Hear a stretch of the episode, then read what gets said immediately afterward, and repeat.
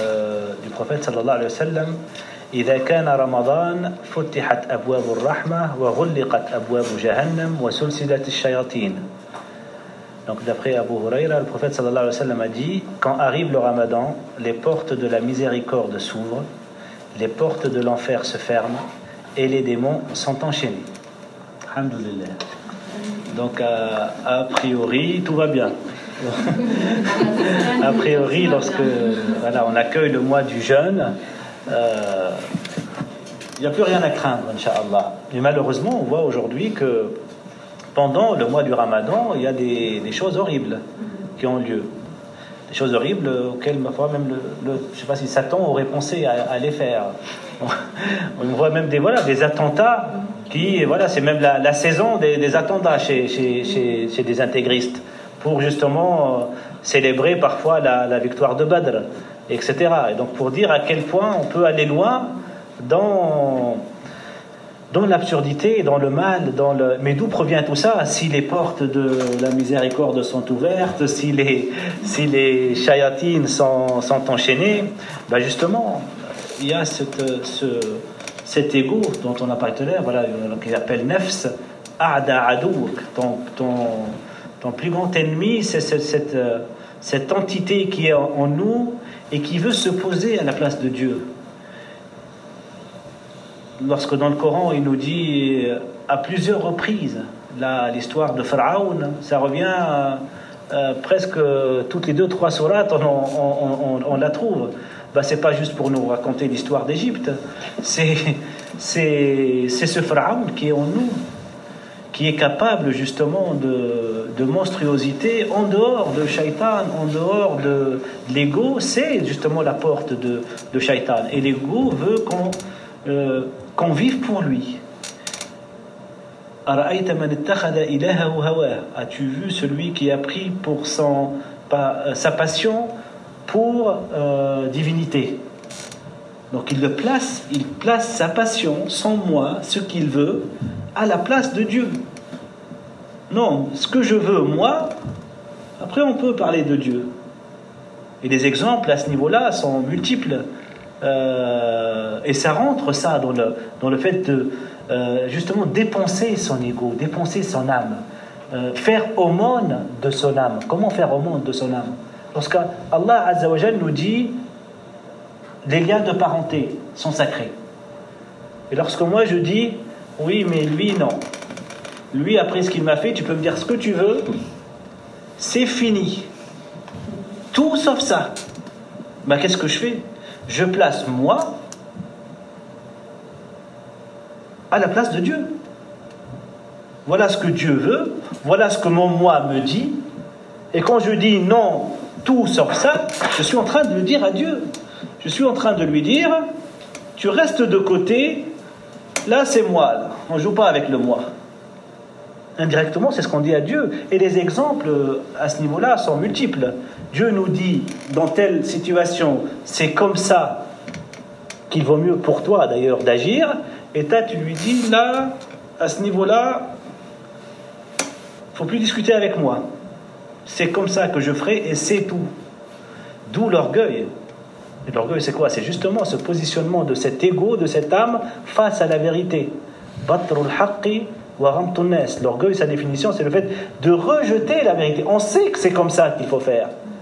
Mais mon moi passe avant. Avant la vérité. Avant Dieu. Et cette nefs, justement, euh, le ramadan, le jeûne, nous met justement face à face avec cet ennemi. Alors, les démons sont enchaînés, il n'y a pas d'autre excuse, ben, on est face à nous-mêmes. S'il y a quelque chose, elle, elle provient certainement de nous. Et du coup, ça nous oriente vers l'intérieur.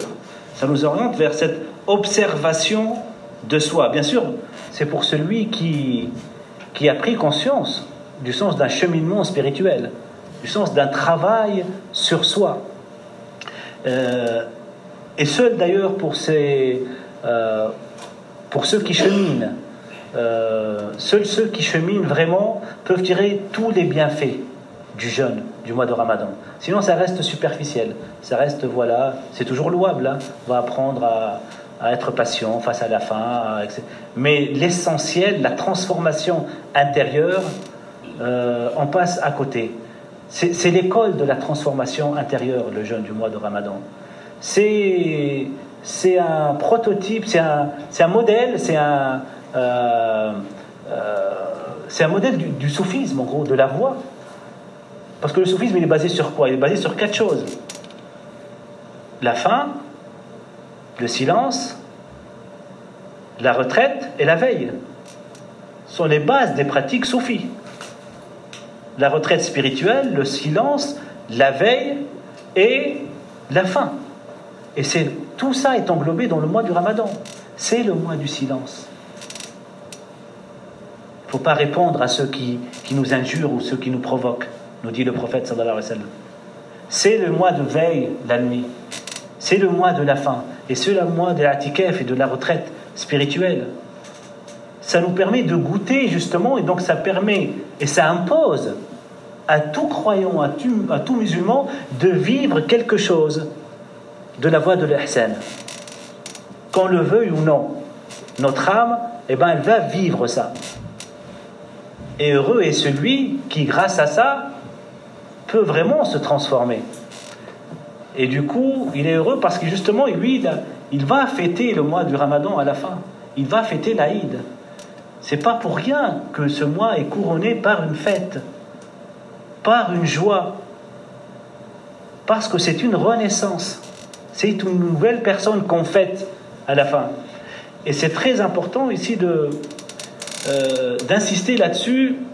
Pourquoi? Parce qu'on remarque cette notion de fête, de joie, de bonheur fait aussi des choses qu'on ressent de moins en moins aujourd'hui dans la communauté. C'est comme si parfois les, euh, ce qui est lié à la religion n'est pas forcément associé à, la joie ou au bonheur. Aujourd'hui, même quand on parle de joie, de béatitude, de bonheur, on est plus dans le développement personnel que dans l'islam, on dirait. On va nous dire, oui, mais ça c'est du développement personnel. Ça c'est l'islam. Allah nous a, nous a mis comme culte des fêtes chaque année. Même si tu n'as pas envie de faire la fête, eh ben, tu, vas la faire, quand même. Il y a deux fêtes par an. disait le prophète. Les croyants sont toujours dans le bien. Et ainsi de suite. Le bonheur, la joie. il y en a qui disent qu'il n'y a pas de. Il a pas de la joie, c'est même le signe de la foi. Tant qu'on n'a pas goûté à la joie, c'est que notre foi n'est pas encore assez profonde. C'est qu'on ne l'a pas encore réalisé. Dans un hadith, le prophète sallallahu alayhi wa sallam, nous dit Man qala la ilaha illallah sadiqan min qalbih dakhala al-jannah. Celui qui dit sincèrement la ilaha illallah entre au paradis. Alors, bien sûr, l'interprétation euh, euh, exotérique, on va dire, c'est voilà, si tu es musulman, si tu deviens musulman, bah, tu vas aller au paradis. le prophète sallam nous dit dakhala, celui qui dit entre. C'est instantané. C'est pas man qala il entrera. Si tu dis la ilaha illallah, ça devrait tout de suite t'ouvrir la porte d'un paradis. Comme le dit, euh, on a dit Ibn Taymiyyah, qui est plus spirituel que ce que pensent beaucoup de gens, euh, il y a dans ce monde un, paradis, celui qui n'y entre pas n'entrera pas au paradis de l'au-delà. C'est maintenant, aujourd'hui, dans cette vie qu'on peut goûter au bonheur et au paradis. Donc si la ilaha illallah, si shahada, si l'unicité ne nous procure pas encore cette entrée au paradis ou ce bonheur, c'est qu'il y a encore un travail à faire. Mais le travail, il est là il est vers la réalisation de ce bonheur. Il est dans l'approfondissement de la réalisation de l'unicité pour qu'elle nous procure du bonheur, pour que notre bonheur se base sur elle, pas sur tel bien, pas sur la richesse, pas sur tel objectif, pour que Allah me suffit, pour que la ilaha illallah, ma foi, me suffit. Et c'est pour ça qu'à la fin du ramadan, en fait, et en fait beaucoup de choses. Et le Ramadan, c'était aussi une école de bonheur. Le sa'imi farhatan, disait le professeur Le, le jeûneur a deux joies. une joie lorsqu'il rend le jeûne et une joie lorsqu'il rencontre son Seigneur. Donc le jeûne, il est lié à la joie. La joie. Aujourd'hui, c'est la déprime qui règne malheureusement. On a perdu ce sens de la joie. Un musulman, il est joyeux. Il est heureux. Et s'il il n'y arrive pas, c'est qu'il y a un travail à faire à ce niveau-là. Certes, il y a la tristesse spirituelle, il y a le chagrin spirituel, mais c'est lié à une joie, cette tristesse. C'est pas dans un sens euh, psychologique euh, euh, uniquement. Donc il est, le jeûne est lié à une joie. Une joie et une éducation à la joie. Lorsque par exemple il nous refait découvrir la, senteur des choses. Il nous, nous éduque à, à profiter de la gorgée d'eau, de l'eau. Et donc il nous rappelle à être, et nous éduque à être joyeux avec les petits plaisirs du quotidien qu'on perd. Par le jeûne, on les retrouve, mais pas on les retrouve pour après les perdre. Il nous éduque pour qu'on les retrouve et pour qu'on retrouve le plaisir et cet état de hamd en permanence. Et pour voir et sentir la bonheur dans les petites choses le suhour qu'on fait, donc on se lève la nuit pour manger euh, quelque chose, pour justement pouvoir tenir, euh, le prophète sallam dit que c'est une baraka. C'est pas une question de quantité, c'est une question de baraka. Et ça, pareil, on l'a perdu, cette notion de baraka. Ça veut dire quoi cette, grâce? Ça veut dire que peu de choses peuvent nous donner beaucoup de choses. Le suhour, c'est une éducation à ce niveau-là pour nous rappeler à, ressentir la baraka. La baraka, c'est l'intervention divine dans notre vie. C'est l'influx divin dans notre vie. Et le suhour permet ça. Le jeûne permet aussi ce déconditionnement, sortir justement de, cette, de ce réflexe et de, de, cette autodéfense, de cet ego, pour pas utiliser le mot âme, pour pas qu'il y ait une confusion. Et pourquoi c'est une voie de bonheur, ça aussi?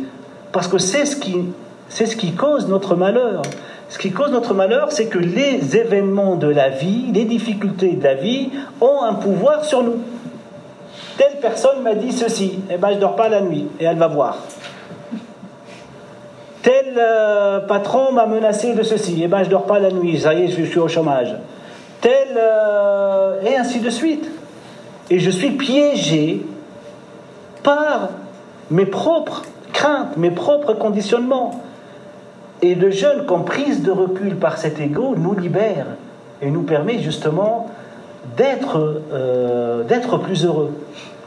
Il nous éduque aussi au bonheur en disant que quand, quand, le prophète sallam nous dit que au moment de rompre les jeûnes, c'est une joie. Mais, mais spirituellement, ce moment-là de Maghreb, de rupture de jeûne, c'est quoi? C'est justement le moment du retour du fané vers le baqa. Du fait de quitter le monde, corps et âme, à un moment où on va retourner dans le monde. Et eh bien ce baqa, ce retour dans le monde, on a vu que dans la prière, il se faisait dans la paix. On dit Assalamu alaykum pour apporter le monde dans la paix. Et eh bien par le jeûne, ce moment de bataille se fait dans la joie. Le moment de rupture de jeûne et la joie du croyant. Et qu'Allah nous apprenne le bonheur, Inch'Allah.